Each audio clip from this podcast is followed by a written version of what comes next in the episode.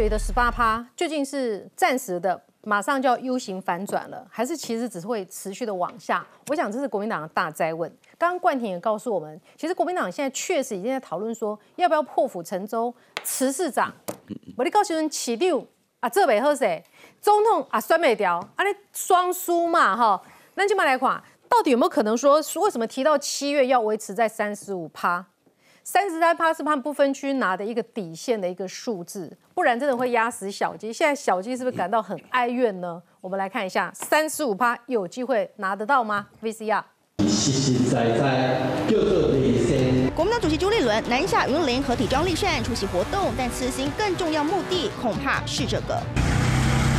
傍晚五点多，朱立伦坐车开进老县长张荣卫家，张荣卫出面迎接，两人笑笑握手。不过先前张荣卫公开力挺郭台铭，朱立伦的拜会也被解读要替侯友谊拆弹，似乎也为了日前最新民调只有百分之十八点三的侯友谊争取更多支持。老县长那边去谈一谈我们云林的一些选情，不掌握的或我们所了解的资讯，我们都是还非常的稳健。不担心民调，朱立伦先带侯整合本土派，但资深媒体人黄创夏大白话。侯友谊的危机，十五趴之后，小鸡就发现说我们会全灭，所以最后一定要换掉。那现在十八点三和十五，根据民调的意思，三点五的误差范围。金北只要穿出一点点是，你扛得住吗？二零一五年洪秀柱民调只有百分之十五，难逃换柱。如今侯友谊跟当时的洪秀柱只在误差范围内。侯友谊就是他心目中的汉献帝，但是他现在没想到是汉废帝。代会之前，如果国民党。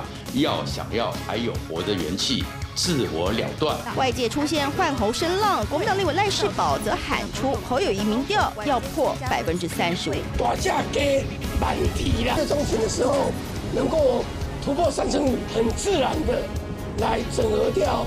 这个科的力量，意思是不是也是，如果他到不了三十五个百分点，那不是侯友谊，也就是在全代会一定会骂翻，这一定是一种焦虑的说法。两百多万人在一个月之内喜欢你，哎，请问一下，当今有谁做得到？蓝委表面鼓励，背后是否也说出侯友谊的隐忧？距离国民党全代会只剩一个多月，母鸡民调低迷，来内部焦虑感逐渐浮上台面。好，我们来看一下哈，沈富雄觉得要触底反弹了，越危险，这个党内就会越有危机，就不会呢那个紧张。他除了说要步调快、出手狠、内容辣的大战略之外呢，他还讲到哈，哎，包括了这个赖清德跟柯文哲，党内支持都拿到八十五趴了。那么侯友谊现在经历郭台铭之乱哈，还没有办法拿到八十五趴，这部分爱 U 加八十五趴以外，你跟他讲吼，我觉得这个等一下也是要请郑浩来分析的哈。深蓝的觉得你不像国民党，青年人觉得你太像国民党，侯友谊要兼顾两块可能性不高，应该拉谁？哎，你觉得他应该拉谁？深蓝的还是年轻选票之间的，因为深蓝的活在一个平行宇多形宇宙、多形宇宙时空里面啊。那么，所以你觉得侯友宜现在应该怎么做？侯友宜应该先拉抬自己的知识含量，来不及了啦！不是选举真的说一千到一万就是候选人本身，嗯，来不及了啦，那就。换郭台铭，那就换郭台铭。你不行，换行得上嘛？这是什么来不及的问题？所以你觉得他这个产品真的问题很大，对不对？没有，你你回不是基本盘问题，是基本面问题。对。所以我讲曾明忠写安怎，曾明忠弟弟个听呢。对嘛？所以郭那时候看不出来会有的问题吗？去挺曾明忠嘛，对不对？我觉得这这这状况是这样的嘛。对，因为主持人你也懂这个股票嘛，你一直放消息面，你消息面再怎么放，基本面不好就是不好嘛。可问题是他现在连消息面放的都很差哦，这才是问题哦，就是他的包装团队都很差哦。我我讲第一个，到底是哪个天才会想到说他叫竞选工作室成立？嗯，是哪个天才啊？他觉得他是这个贾博士车库创业有没有？所以我有一天可以变首富。连连李正浩都不会用这个名字啊？怎么会用工作室嘛？就竞选办公室嘛？连单兵作战都不这么讲。对啊，对。那今天记者就去拍，就工作室铁门拉下来。他 是怎样？真的哦，顶让顶让中。哎，导播，我们看，我们看，我们看，做啦。哎，我有一竞选工作室今天成立，铁门拉下不对。这员工旅游啊，我跟你讲，我要笑到喘不过气，因为这边都是选举的老前辈。嗯，你成立后好歹打开让人家泡茶聊天嘛。嗯，是不是最基本的？中午要有便当了。对嘛，中午要有便当嘛，中南部门口摆烟跟槟榔啊。嗯，对，下午有绿豆汤，下午不见是绿豆汤，而且要有下午茶也不见。那怎么会你成立首日铁门拉下不对外开放？那请问这跟里面有什么关系？他这其实佩芬姐有讲到一个点啊，哈，她说怎么看就是不像国民党的，对，好，这个参议员怎么看就不像国民党的，怎么支持得下去？所以深蓝的觉得你不像国民党。那本来其实说啊的奔透沙趴，谢龙介有跟我提这个就对了啦，奔透的 gay 沙趴。对深蓝这次会不会含泪投票？不会，我跟你讲，深蓝是最不爱含泪投票的哦。国民党的支持跟民进党支持，坦白说是完全不一样的、哦。对，国民党什么叫不不含泪投票？朱立伦换做我给你难看三百多万票了，不投票。一对一哦，一对一哦。国民党不投票比民进党更狠。可是我要问一下淑慧，侯友有做什么很惹毛深蓝的事吗？我觉得没有啊，有啊，就是林明真也不去，四大共同也不去，哎，我也大家也国语也韩国瑜也没有帮忙。哎，我这一讲就讲三可是通。常大家也认为我是深蓝的、啊，但我也没有觉得我反对韩国语啊，因为韩国那个侯友宜，侯友刚刚那个那个，你连名字都说错刚刚正唱吧唱吧。浩说，刚刚正浩说这个国民党跟民进党不一样，国民党是不会含泪投票，那代表民进党都在含泪投票坦白说很团结，我想是这样啦现在哦事实啊，是事实啊。哎我要讲的就是哦，现在国民党跟民进党看起来都面临了内部问题。那，但是国民党的内部问题其实是整合的问题，是人和的问题，是一般民众其实没有那么 care 的问题。好，就是说，啊，你看你好友一个你来包也在用啊，好不哈？那把我们内部人的支持者的情绪整合这样子的问题，可是民进党内面临的内部问题是会产生外部的反弹。你觉得他该不该辞市长？我觉得还好啦，因为其我觉得说真的啦，哈，十八趴他这个好这个当新北市长这一个角色哦，对他来说哈，也是他必须要背起来的这个责任，嗯，哦，他必须要背着这个责任参选哦。这个责任对他来说，当然也有可能是像刚刚大家说，如果市政出问题，就是个未爆弹，好沉重哦，放手吧，放手吧。假呢？但他不可能说，哎、我不要说背负任何的市政责任，啊，我我辞职开干单。所以我认为，那赖清德也不用辞副总统去选总统啊，哦那不对不对？对啊，因为副总统没事做嘛，享有高薪，然后又有这个侯友谊是有专行政实这特权的行政首长，所以我的意思是说，这个对他来说，就是他要去承担的责任嘛。其实基本上是这样子。侯友谊搞工作室，我更确定了，他甚至于七二三的时候，搞不好会 我觉得大家婉谢没有国民党的征召我。觉得婉谢征召对，因为如果你有决心，你就是啪 OK 了嘛。你把钱省下来是干什么呢？呢然后在另外一个侯友谊的民调，其实沈富雄他就胡说八道，我就讲胡说八道。侯友谊的民调跟郭台铭一点关系都没有，他的民调十趴，只掉十二趴是从什么时候掉的？因为他从来自私自利，他的民调垮台是因为蓝头就掉了十二趴，然后上次的美丽岛电子报三五月二十三号到二十五号也没有郭台铭，结果还是掉到十八趴，嗯，是因为侯友谊自己完完全全就是一个五月十八号虽然没有郭台铭的名字，但是有郭台铭很深的阴影啦。那时候侯友郭台铭都没。出来呀、那段时间其实二十三到二十五，郭台铭都没有声音的哦。你要记得那时候郭所以其实侯友谊的调是他自己在调是，那自己在调之下，所以现在呢，他才会弄个工作室嘛，不然到了五月二十三号的 太七月二十激动了，太激动，了，太激动了。对不对？哎，国民党如果在演出剧婉拒征召，所以所以七月二十三号，婉拒征召，如果侯友谊婉拒，难怪陈玉珍昨天说邀请侯友谊八二三去金门嘛，那不用去了嘛，连机票都可以省下来啊八二。三就去旅游了啦。八二三去旅游啊！啊，纯粹去旅游去参访我的。天呐，来对福慧，没啦，我刚刚冲下大哥太激动啊啦哈，大姐也把镜嘛有也有解释，然后开工 名称叫工作室也有解读哈，但是一般民众真的不会有这么过度的解读我啊。我我跟你讲，溃败的时阵竟然所以一起码问题是讲，如果一般民众没有这种解读，民调不会狂狂跌啦。看档仲夏大哥，你好，我讲的一句你你你也是民调不会你也是狂跌啦。选举很熟的了，他现在已经把亏金败呢。可是其其实我嘛无希望伊亏这歹，因为我看到柯文哲这嚣张，我嘛真艰苦。但是 我觉得他确实有，够坏我觉得我们确实有一点这个出师不利啦，对不对？确实有一点出师不利，就是跟郭董事长的这个关系没有搞好嘛，好，没有搞好。你觉得回来就可回来了吗是可是你说说郭台铭回来，浅蓝就回来了吗？我觉得我觉得会会会会好一点，就一个人起码大家会觉得被骗一次就算还骗那你觉得整合是谁的责任？李乾隆跟朱立伦在我觉得，啊我觉得，我觉得主席是有这个责任跟角责任啊，整整合对。当然是候选人的责任啊，对不对？哎呀，这个是先有先有，因为主席是党中央嘛，那嗯现在很多还是党籍的，比如说中常委也好，议长也好，嗯。有一些声音。那主席这个整个征召的规则，整个征召的过程是主席乱七八糟嘛。整整合这件事我有发言权，我我要谈整合，你整合什么？我要谈整合，你我对不我在永和选举有位这个我非常敬重的里长，对不对？然后是国民进党籍的，哎，我为了这真的是拜托哎，我怎么可能推给党中央说，哎，你去啊，你去对，，让何伯文先把你处处理可能嘛？你啊不候选人候选人身段一定要最低嘛？是这有什么好讲？我觉得这这就是大家都选举过，你你不可能公亲变世主，而且对于郭台铭来说，或那些周长伟，他心里有气嘛？你说他气谁？他只气朱立伦不气侯友谊吗？还是只气侯友谊不气朱立伦？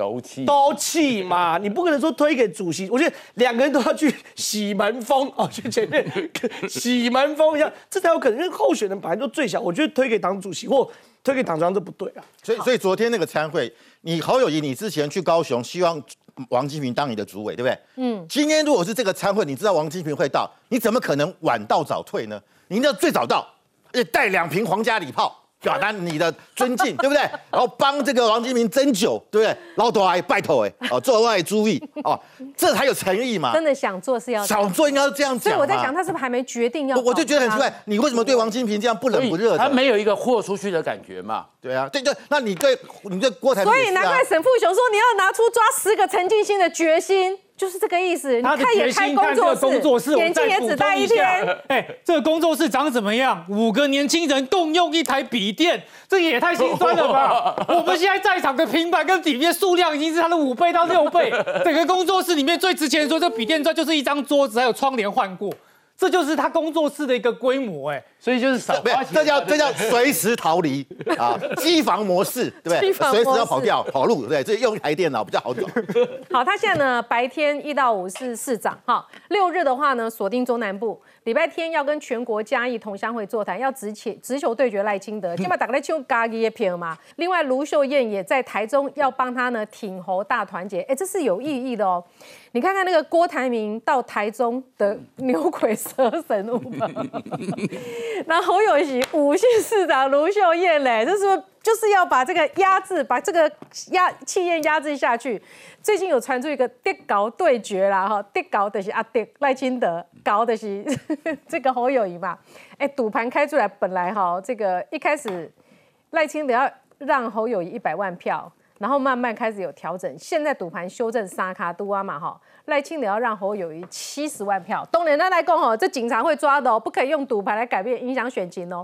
所以中南部按照请走干姆差，诶，我觉得中南部勤手，如果他是变成一个 part time 的，我觉得是做什么都做不好。例如说，已经嘛各级行报起定，但是新北市长他已经把新北市长当做是 part time 在做，所以这个新北市民对他很不满意。你民调上就可以看出新北市民的不满意。那你不要忘了哦，新北市除了是他的本命区之外，有四百万人口，其实最大的这个决战点也在新北市。那结果你新北市民先得罪，好，那换做另外一个身份，叫做你是总统候选人，结果你总统候选人也是做 part time 的，然后你看那个工作室，我坦白讲哦，这个这个节骨眼哦，不用在那边说，你看我们哦经费不足，我们好几个人哦才共用一台电脑，那个那个实在是很很假，你知道吗？那个是太做作。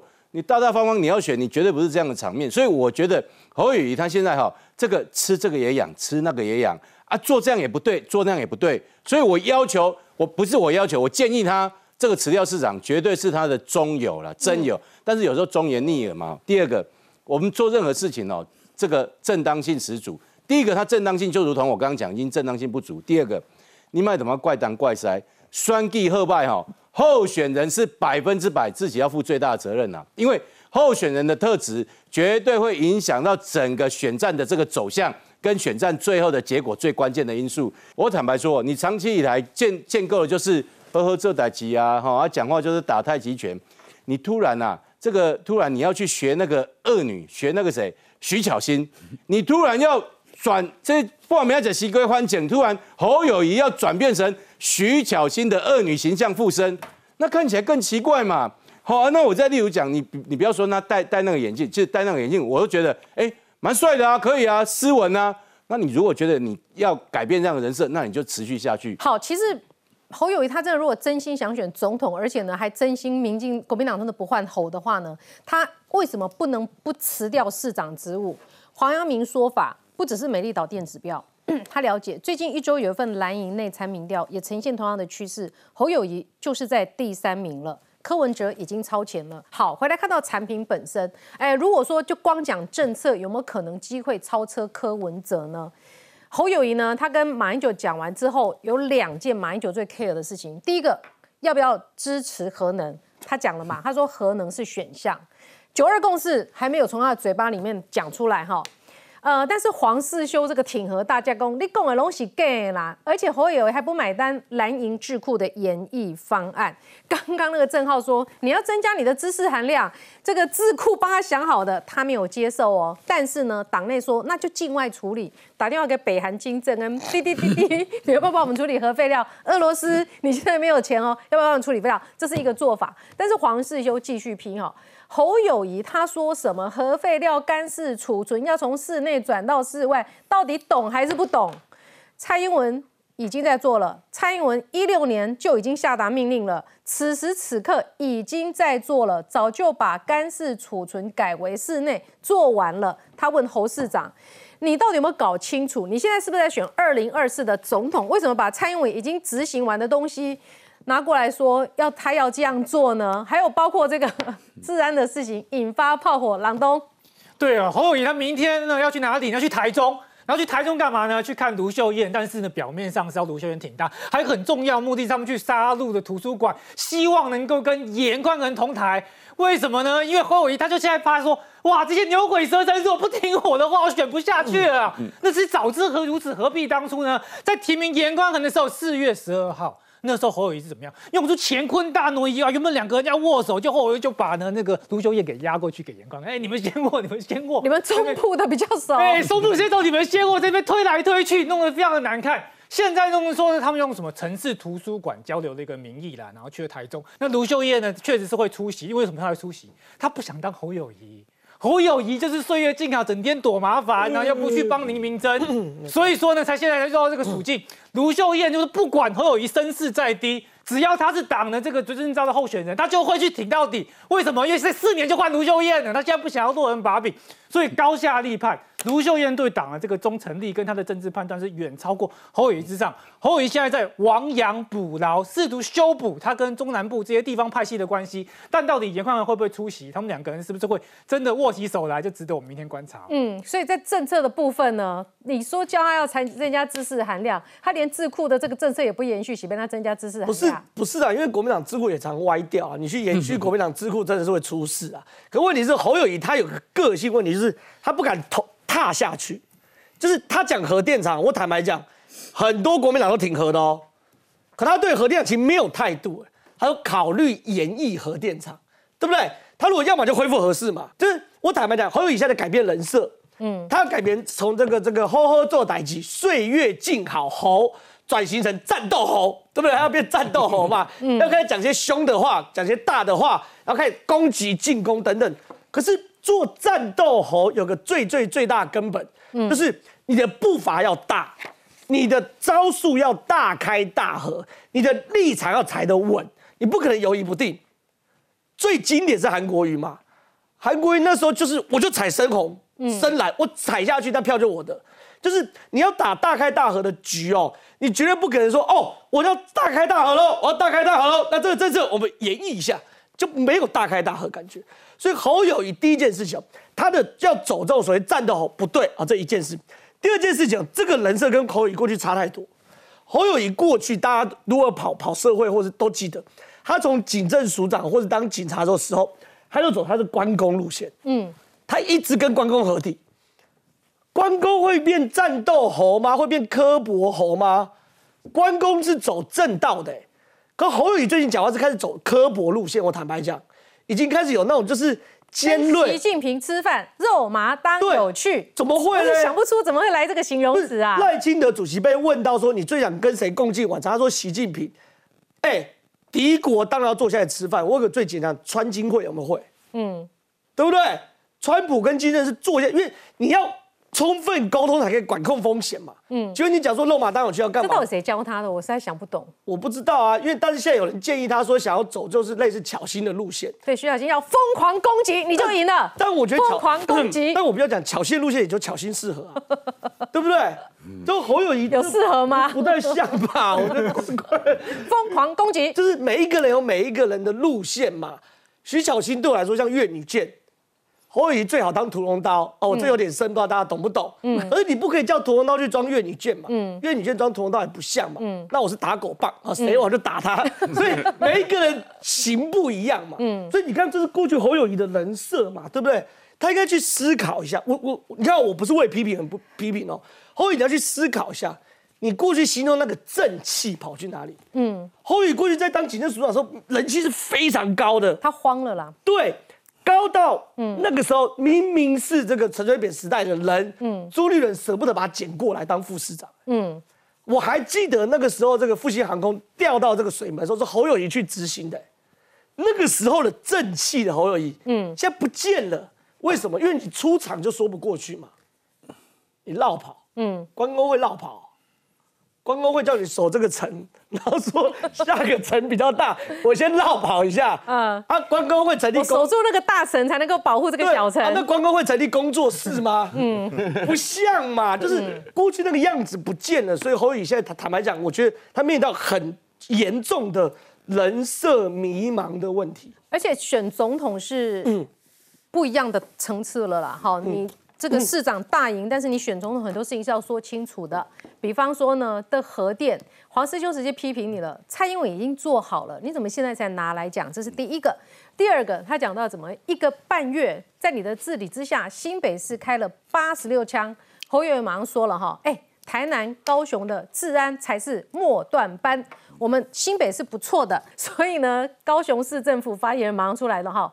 起定哇，侯市长啊，不要只顾喷选举口水。高雄市今年枪击案是零，只有一个 BB 枪，BB 枪这个杀伤力差很多的。王定宇加码哈，哎，新北枪击案六都唯一增加，今年四五月枪击案件数，新北市是八件九十枪，高雄市是零枪。二零二二枪击案件发生数，新北市是十件，高雄市五件。二零二二枪击发生数比起前年同期增加了二十二点五趴，六都唯一不减反增。看看陈其迈不被酸起，不被酸中痛起定后花者，让的下降二十二点八趴。博文，这个从这个第一起在板桥，然后接下来这个土城冲锋枪，这样一路算过来，四十四天，然后开了九十枪，平均在新北市一天开两枪，然后人家高雄。从年初到现在没有办起枪击案，结果你侯友谊竟然还敢去指责高雄，说高雄你的治安比新北差，你是在喊名票？而且他他这是什么逻辑？我讨厌这有点耍流氓，你知道吗？这有点有点摆烂，就是就耍赖皮、耍流氓那种感觉。我觉得这个以一个选总统的格局来讲，实在是很糟糕。你明明就是在新北枪声大作，而且我跟大家讲，新北市的枪战。我讲，他不是开一枪两枪警告式的。以前那个枪战是说，嚯，我北宋，我开一枪两枪，biang biang，让你吓一跳，哈，让个或者是一枪两枪，呃，这个泄愤之后，然后就赶快骑着摩托车，咻，赶快跑跑掉。嗯，在新北市哪里是这样？新北市开枪，你没有十枪以上，你敢来新北市开？啊，你六个月行情，你新北市开？新北市开枪都哎，冲锋枪随便嘛，噼噼啪都是几十枪的。我觉得这个感觉哦，坦白说，对于一个。治安市长对一个警界出身的市长来讲是很大的羞辱哎，可是我觉得他没有没有什么感觉。然后你知道他最近哦，他假设他会讲说，假设哦，他最近的对这些枪战，他是说啊，面对这些枪战，我要严惩歹徒，我要严弃不法。他不是哎，他最近怎么讲？他都讲说这个枪枪是流动的啊。他的意思就是说哦，外加他衰啦，我新北市只是比较倒霉，你们都跑来我新北市开枪，那我就要问呢。那为什么其他县市人家不去开枪，就专门找你新北市开枪？就当然是你现在新北市的治安压不住嘛，压不住，你这个市长就要好好检讨，要给市民一个交代。我请问新北市什么时候变成这个样子？然后你对新北市这个市长来讲，他一点都无所谓哦，他反正就是怪中央，都是中央啊，这个源头管制不好，枪支管制不好啦。就算枪支管制不好，就算源头管制不好，为什么老是来你这边开枪？你还是没有回答我啊！所以我觉得侯市长面对这样的一个状况，你必须承认一点，就是从你要选总统之后，整个市政螺丝真的松了啦，整个治安压不住了啦，赶快辞一辞。所以，所以现现在新北市的一些兄弟啊，嗯，礼拜五晚上十一点半开始在对表，你知道吗？开始快要十二点了。可以，对对对对，四点，Happy Weekend，哇，快乐的周末，老大不见不在了，我们的市长要去中南部，中南部了，让我想到《国际杀戮日》这个电影。呃，对呀，大家都开始对表啦，现在礼拜五晚上，所以我真的觉得，离礼拜一、礼拜五市政，周末、周日跑到离开新北，那就是无人，没有人管了嘛，难怪枪声大作嘛，大家不怕嘛，嗯，所以我真的觉得侯友谊。你真的好好专心，要么就做市长，要么就做总统候选人，两个人你只能够选一个了。侯友谊去骂高雄治安是很奇怪，因为高雄今年是零枪嘛，唯一有的枪只有 BB 枪，哦，发了十发，对，那就很奇怪啊。如果侯友谊说哦，这是中央哦，这枪都没有管制好，哎，那为什么到了高雄就没有真的枪，只有 BB 枪？你怎么解释这件事情？而且在数据上啊，简单讲，最可怕的事情是什么？去年的时候，高雄是有五件枪击案嘛。新北有十件，那新北人口多，所以多一点这也是合理的。可是如果新北跟自己比的话，四五月就八件九十枪了。嗯，意思是什么？就是后一阵认真在选总统的时候，新北的枪击案正不断的这个发生，而这已经在数据上已经获得这证实了。嗯，好，今天是六月二号，对于民进党来说是非常惨痛的一天。这个一直觉得说自己的这个价值站在这个比较进步的地方，没有想到呢，性平事件哈接二连三。性骚扰案，性骚扰案在前天晚上发出了脸书的第一枪之后呢，民进党今天两点举行了记者会，对外说明处理的方法。同时，林燕荣也这个开放了一个 email，他说有所有的案子到他这边，他会好好的处理。email 才刚开通没有多久哈，或许民进党意识到说不开 email 也不行了，因为连续在今天就报了四起性骚扰案。民进党处理的方式争议都非常的大，我们来看 VCR。先致上深深的歉意。民进党秘书长许立明率领党部主管两度鞠躬致歉，党工性骚扰事件连环爆，党主席赖清德紧急召开会议，向所有曾经在民进党内受伤的人致上最深的歉意。面对性平事件与职场霸凌。绝对不需要大局为重，你们的人身安全与权益比什么都重要。女党工二号发文自曝，一名曾前党工上班都会帮忙买早餐，还会叫计程车到他家楼下。饭局中会搂腰摸臀亲脸颊，拒绝也没用。出差时还跑来按门铃踹门，想进房间，还曾不让他出房门，形同软禁。投诉给当时主管蔡木林，结果却被反呛，给人家烧到上火，还关门说要保持距离，谁不把这个门撞开？雄性动物追求异性不成，总会被伤自尊，要受害人多体谅。被害人控诉，最后自己不得不道歉，但道歉后还被霸凌。蔡木林则发表声明致歉，已经请辞劳动部次长机要职务。我们加害的部分，哦，包含蔡木林最严厉的党纪处分的程序，哦，立即整理相关的资料。由中央党部主动移送法办，请再给我们一次机会，设立了一个 email 的信箱，DPP Help Me。这个 email 我可以承诺，也可以保证，只有我一个人能够去收发信件。性平事件当事人在记者会直播下留言支持李彦龙，得知我的事情后，表现得更像我的主管，谢谢打伞。党主席赖清德再度亲上火线致歉，民进党祭出三项改革措施，下令秉持零容忍处理原则，亡羊补牢。好，这是蛮痛心的时刻啦，但是我们也觉得说是好事，一次把它全爆开来，让所有这个的哥色狼想要利用职场权势欺负女性的人，嗯，一次痛到底。让民进党内部知道，女生已经不是随便让她欺负的了。而且更值得注意的是，当女生发出求救讯号的时候，你当主管的不能够息事宁人。基本上瓦嘴狼爱惜逃了啊，为了这个暑假。所以呢，这是很沉痛的一天。但是我们要讲，民进党里面有这样的一个事情，所有的政党应该都有类似的事情，是不是几乎都用类似的方式要把事情给搓掉？这一次民进党爆开了，不止一起，好几起，好好的面对，好好的处理。好，我们来看呢，这个昨天先发生第一起嘛，他是被协力厂商性骚的，这是一个辉哥，好，就是底下那个就是性骚，很很不舒服。那么东西当然比较引发争议的是说，当时的妇女部的主任许家田猛攻阿丽奈不爱跳掐。好，然后呢，就是说，那你希望我做什么？这整个过程同理心不是很够，所以女生非常的受伤。她很爱民进党，她对政治讲到政治是有光的，但是她受伤离开了。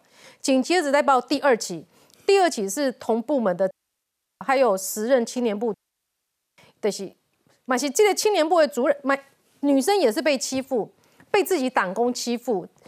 蔡木林竟然讲他是追你追不到嘛，然后什么颠颠哈叫他忍耐嘛，最后呢还对这个女生把事情揭发的女生职场霸凌，蔡木林基本上做马西爱洗头了哇，好，所以呢民这个秘书长许立明直接说了哈，知情不报隐匿事件的主管查证属实一律开除，还有一个第四起，民进党攻读生被约泡汤，然后跟上司讲说这个人让我很不舒服，又要约泡汤又一直撩我什么的。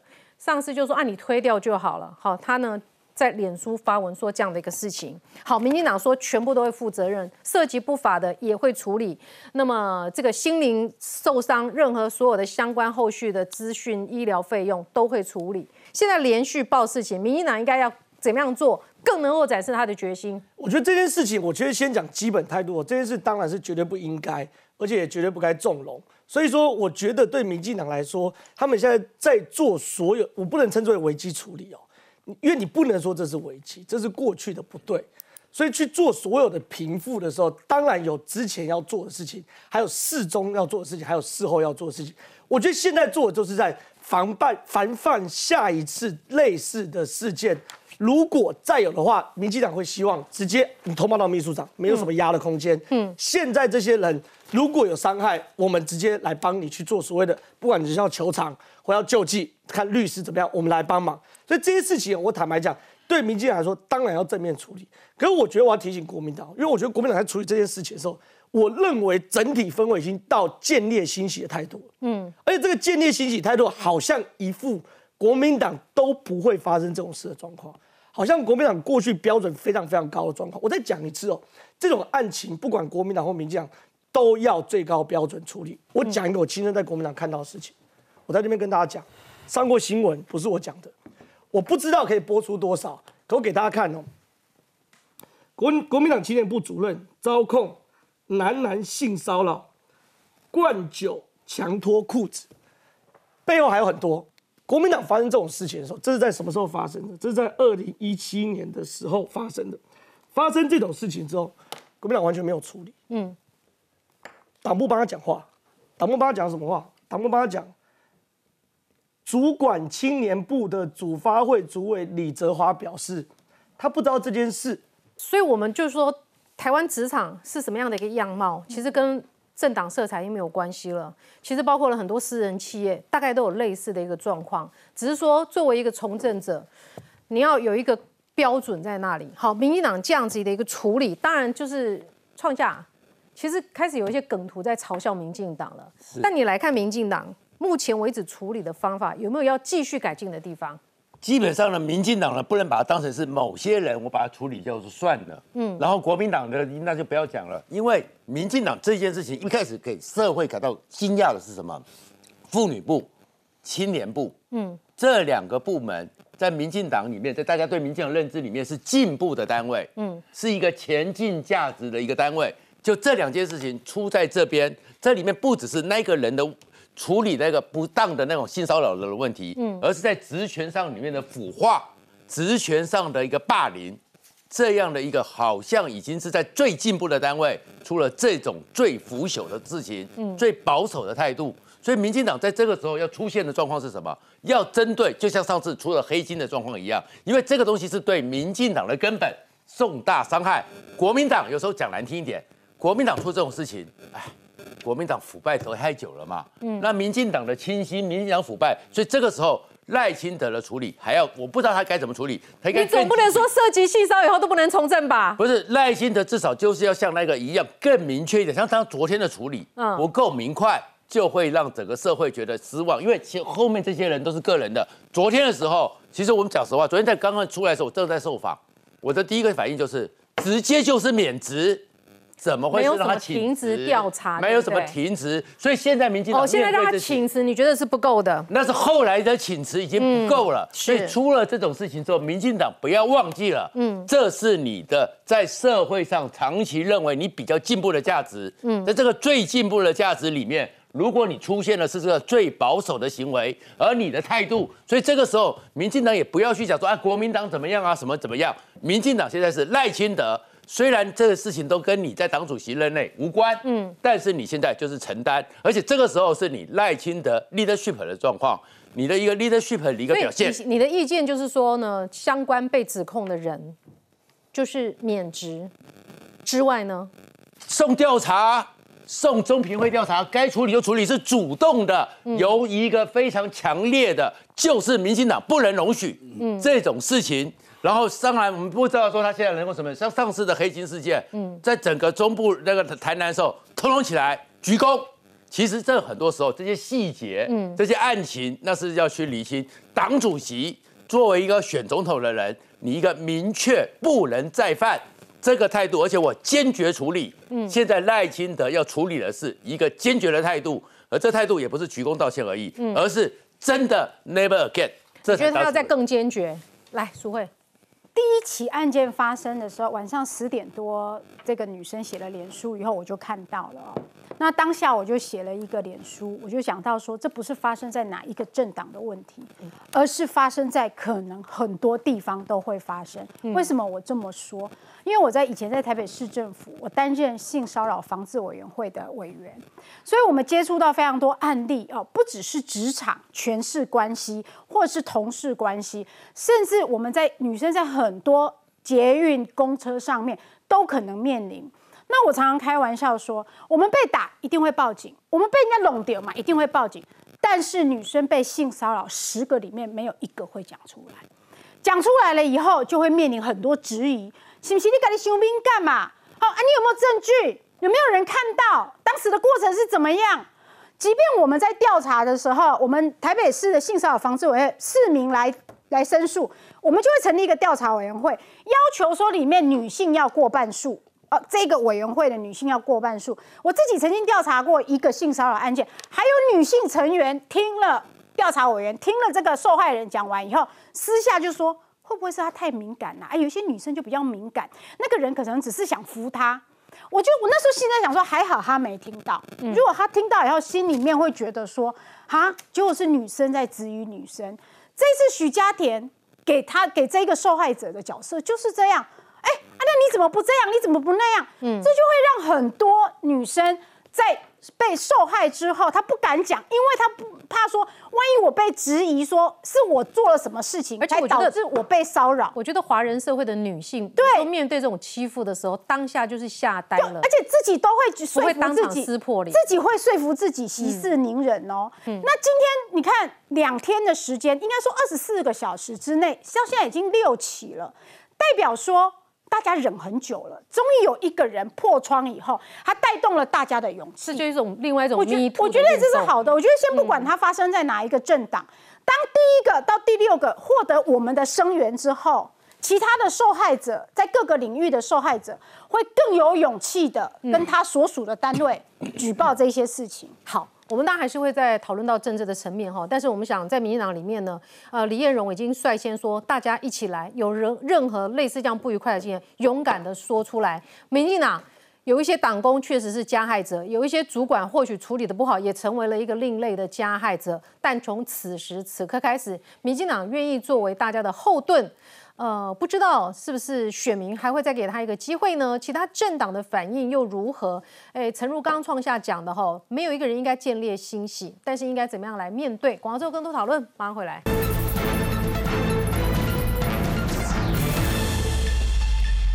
欢迎回到新闻现场哈，我们看到了民进党决心了哈，当然有。来有些来宾觉得说不是很够哈，还要再努力。但是我们来看一下，目前台湾的这个社会氛围究竟是怎么样？侯侯进办抓到这个屠龙刀，好，蔡英文纵容在先，赖清德重用在后，民进党根本就是在吃案，好，这是侯办方面的一个回应。民进党当然立刻回击了哈，侯友谊最没资格讲了。当初卫生局女职员疑似遭到性侵坠楼事件，你有说一句话吗？卫生局还遭到了监察院的这个纠正的。民众党酸，然后呢，有一个民众党前党工就说了，自己有先做好吗？有资格去批评他党这件事情吗？他也被性骚过，也是处理的不妥当，甚至一度被要求删文。哈，这是民众党的一个状况。然后呢，四叉猫在家嘛，民进党有位女幕僚也是被性骚的，所以我们来看这个事情，不是一个政党的问题，是整个结构社会的问题。呃，的确，我觉得今天这个民进党发生这么多事情，而且是在中央党部哦，长期累积的不满，一忽然爆发出来了。那赖清德就是说，民进党零容忍，所以我认为很多女生她之前受到这个性骚扰，她不满，她不敢讲。嗯。他怕成为众矢之的，而且过去民进党有些是有讲，但是中层的干部没有处理而且过去的模式是说，哎，你要提性骚扰要送中常会，很奇怪哎。那中常会就曝光，他就问你说，啊，你要不要曝光？啊，一般女生说，那他虽然不要曝光，怎么可以由中常会？这是一个机制问题，应该有一个非常秘密的性评会。是我们要呼吁所有的女性，你被性骚扰你就受害者，不用怕曝，不用怕曝光。你是受害者，为什么害怕？不用。大部分人还是担心的，嗯，因为他怕我一个女人，人家是主管哎，我们看到几乎都是长官啊、组织部副主任啊，我搞工作都没啦，所以你就说他不不怕，我相信很难。但是至少现在党主席说了，我们就是有专线，所以大家开始哎那个 email 哎，很多人开始把把他的委屈诉说出来，嗯，因为这三个部都很重要，妇女部哎。妇女部的同仁遭性侵，那你民进党以后谁来参敢参加你的妇女活动啊？嗯，青年部的这个遭性性侵，以后谁敢参加你的青年活动？民进党最大的这个很多的支持者是年轻人嘛？哎，大家看了害怕嘛？哎，组织部副部长、副主任也也有这个情况，那谁敢入党啊？这都是你民进党最重要的活水源头哎，所以这个事情知识体大。我认为啊，老师，我请告你几个代金哈。林非凡呢，他当时是事件发生时候他是副秘书长，呃，他知道这件事情。许家庭我跟他讲，但是因为他从许家庭那边得知说，哎，没有要申诉，他针对他忽略当事人不申诉背后的各种原因，所以他诚恳道歉。他诚恳道歉，马上国民党就要求他退选了哈。你觉得要退选吗？王宏威一定会说了，姐姐妹妹站出来啊。他用性别来跟你对抗，虽然我认为这，我认为林非凡很无无辜啦，嗯，但是问题是，为什么他应该去讲？为什么这个女生不申诉？就我刚刚讲，怕曝光嘛，嗯，因为你要交中常会，这体制问题嘛，我应该寻求体制解决。说啊，我们是不是有别的方法更安全，不要伤害这位受害者？所以你会预判接下来林非凡在这个选战当中，这个体会一直被抓。我我相信王王宏辉也传边边的啦，一定会拿这个来炒作嘛。那你林慧凡连周玉科都炒不赢的女人，你说他怎么会去对付你？对呀，所以我觉得就像出疹子啦。让这个疹子出一出，嗯啊，有我觉得案子更越来可能越越来越多，那也很好，就大家把这个事情说清楚，然后严格去查，大破大立。我认为危机就是转机，会不会影响选情？当然短期会，而且对民党的伤害非常大。其实我这边刚刚讲到赖清德，我讲更清楚一点，这件事情清窗清毒，赖清德绝对不能松手。但最重要的是，我刚刚讲说你的 leadership 在哪里？你要赖清德接着做下一次让台湾人觉得说。民进党赖清德可以成为这些受害者的后盾。对，我是说你要做到动作，而且你的态度是这样子才是这种。而且矫枉必须过正，我必须要讲这个事情，的确要展现出零容忍，就是我们一定要有任何的线索就赶快去查。嗯，啊，所以我觉得这就是展现出你这个党主席跟过去不一样的地方。民众党今天啊，主任柯文哲哦，好高兴哦，也在这边发脸书酸民进党。他里面的那个一个，他里面党党的一个干部叫，就刚刚讲过嘛，他现在名字已经出来了。他曾经当过民众党的封面的封面的一个 model，嗯，长得非常漂亮。他就说他是被民众党的副秘书长叫做，还指名道姓。去年三月十四号，他就提出了这位副秘书长对他性骚扰。就民民众党我。跟你讲，民众党不要说党员，主席问题都很大啦。所以说我我我我我觉得这个娘啊事情啊，不要建他立他在台大结医院的时候，有没有对人家讲一些不应该讲的话？对啊，所以我觉得这件事情，任何政党做政治操作，事实上都是不好的，嗯而且也不会得分的，嗯回立标搞不好就射回来了啊！所以我觉得，请蔡赖清德用你最高的决心去处理这个问题，让民众重新对民进党产生信赖感。所以你目前判断是短期冲击，长期还要看民进党怎么。看你怎么解决，好看你怎么处理。对，好，我们来看一下哈，这个美国跟中国的国防部长能不能会谈呢？美国方面希望能够谈一谈，但是哎，中国国防部长是美国制裁的对象，你叫中国这么爱面子的人怎么可能去谈？所以是不是真的谈不成了？我们来看一下。新加坡第二十届香格里拉会谈即将于二号正式举行。身为东道主的新加坡总理李显龙，却在会议前一天表示自己再度确诊，虽然情况稳定，但将缺席会议首日与澳洲总理的双边会谈。to work with like-minded countries who, who share common values and common goals to continue to, to promote a free and open Indo-Pacific. 美国防长奥斯汀前一站与日本防卫大臣会晤，接受日经亚洲采访时，奥斯汀表示，华府有意深化与日方合作，应应中国与北韩威胁，同时持续监控解放军挑衅行动，反对片面改变台海现状。Regarding declining, the, the Chinese declining uh, uh, to meet with me, uh, the Minister of Defense declining to meet with me, I, I think that's unfortunate. 针对中方断然拒绝在会议期间与美方沟通，南华早报引述中国政治学者尼勒雄观点，认为李尚福之所以不愿与奥斯汀会面，是因为美方积极拉拢印太各国，孤立中方，导致中国在与美方对话上处于不利地位。另一个原因则是与私人恩怨有关。Uh, Mr. Lee was named defense minister in March, but he was sanctioned by the US in 2018, and that was for buying Russian weapons. 外媒报道指出，遭到美方制裁的李尚福出席香格里拉会议，华府希望美中关系破冰，但却只要求会谈，不愿取消对他的制裁，让北京当局极度不悦，也使美中关系再结下另一个心结。我们来看哈，美中之间呢，是不是连戏都不演了？今天这个这个最近在这个南海上空交锋的一个状况，险象环生。那到底为什么？是不是中国人觉得说美国来亲门踏户？美国人觉得说这不是你家，这是大家的。军事作家推断哈，因为中国航舰进入了台湾海峡，才引发了这起争夺战。正好，哎，这已经不演了哎。哎，对，哎，美中一直讲说冲突，冲突，这种冲突都是类似这种法律经济的冲突。我不客气跟大家讲，现在美中的冲突已经是实物上的冲突，嗯，而且从空中打到网络。第一件事情就我们现在看到这个画面，我们这个画面是在南海美国的侦察机，看到右边有一个中国的歼十六飞过来，然后快速飞过来的时候，你看到它因为它的尾翼弯流去喷这个所谓美国侦察机，所以可以看到美国侦察机的这个侦的的飞行员哦，是马上紧握方向盘，然后整个美国侦察机，你看到它飞过去的时候，侦察机是左右晃左右晃，差一点要坠机的。这是非常，你看它飞过去的时候，整个画面，因为画面是这个这个在飞机上能拍的，你看、非常非常危险，这种晃动画面，它是怎么样的？导播我们带回来看，它状况是这样，美国呢有一架 R 十一三五的电子侦察机，嗯，然后呢，它在飞的时候，它右前方就这个歼十六，然后呢要去拦截。一般来说，我们台湾中国常过来的时候，我们也会去伴飞，嗯，它这非常危险是什么？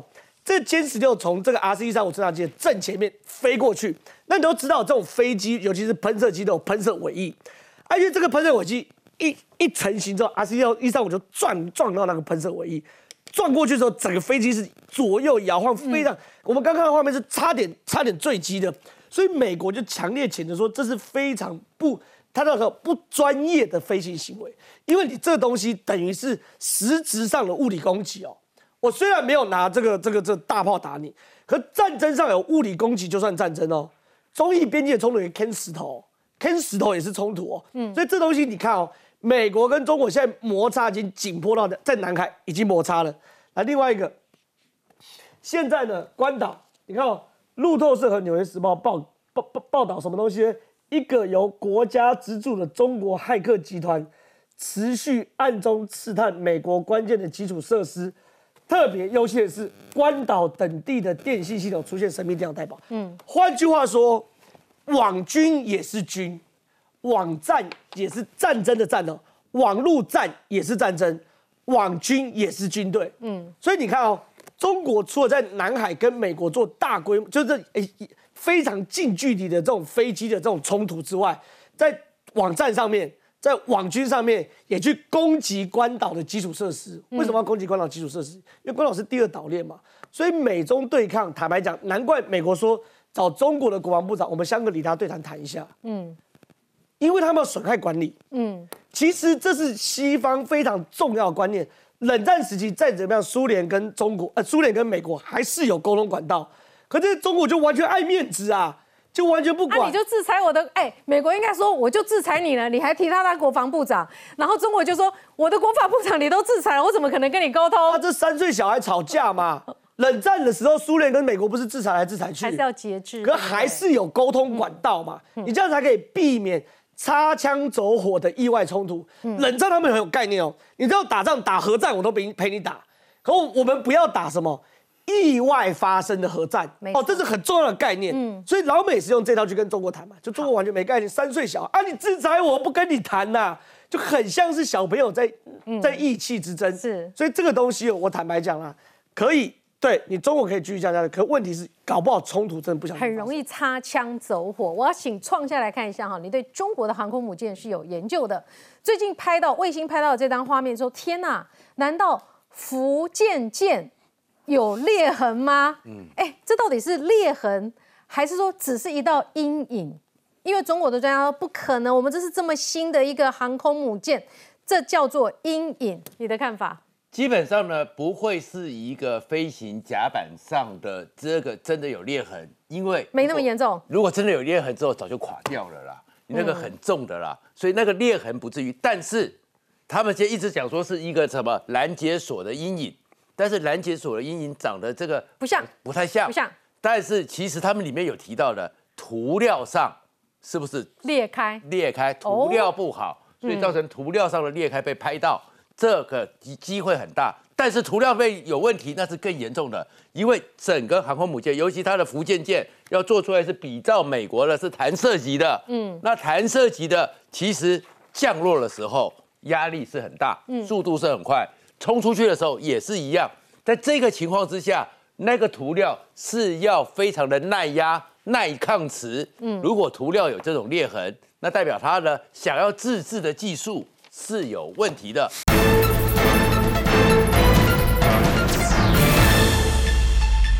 因为整个航空母舰，尤其它的福建舰，要做出来是比照美国的，是弹射级的。嗯，那弹射级的其实降落的时候。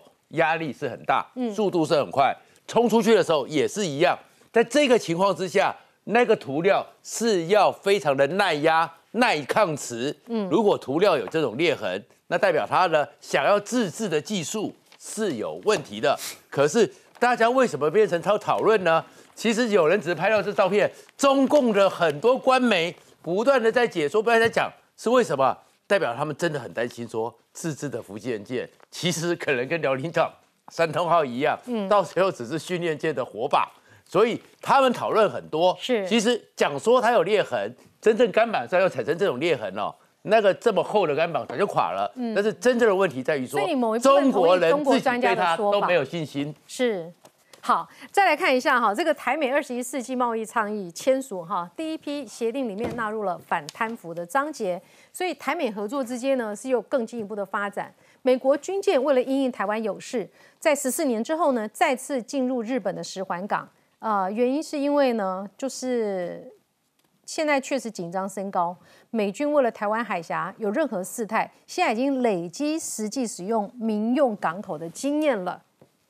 朗东哦，没错，这个台美二十世纪贸易协议呢，蔡英文他认为是说从一九七九年以来是非常大的台美关系一个突破，而且昨天晚上十点的时候就已经签了，那很多人就会唱衰啊，说啊这个很激热啊，这个没有用啊等等，但绝对不能这样讲哦。首先呢，它有十二项的一个倡议，目前已经签了五项，接下来还有七项要签，而这十二项签完之后，就会走到台美 FTA 的谈判，FTA 会直接涉及到关税的这个壁垒的这个移除，甚至到零关税，但是 FTA 要谈，大概就是下任总统的事情。但至少可以在今年完成这十二项。而就目前这五项里面来讲的话，它主要在行政效率还有法规上面，最具体的效益其实在于贸易便捷化这一块拼图。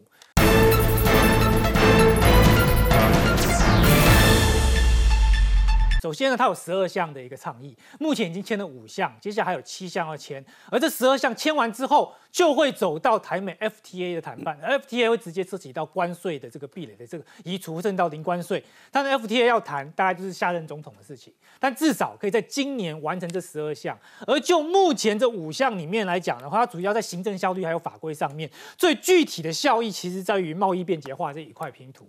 贸易便捷化怎么呢？就是通这些货物哦，通出关、电子化、简化文件，让它变得更快速。简单来讲啊，最简单一件事情就是你买网拍，它五天到货跟三天到货，完完全全会影响到你要不要买它的这个意愿。嗯，有时候你在很多不同的网站上比一比，然后发现说哇，我在亚马逊订这个从美国寄过来要两个礼拜。想想我会花多一点钱，我在台湾买就好了。可是呢，这样子这样子一个通关便捷化之后，对于中小企业对很多商家来讲，它可以把货更快速卖到美国。特别是对于台湾农产品要卖美国的，这时候通关一块少了非常多文件的时候，它可以减少过程当中腐化的一个风险。这个其实行政院已经有报告去显示了。目前来说的话，这可以减少多少呢？这样的一个光是这一项的签订，GDP 可以增加三十八点五八亿美元，那就一千多亿台币了，一千亿出头。会因为这样而这个增加，那我认为这个行政院包含的是说呢，靳总要多去跟大家去宣传，大家了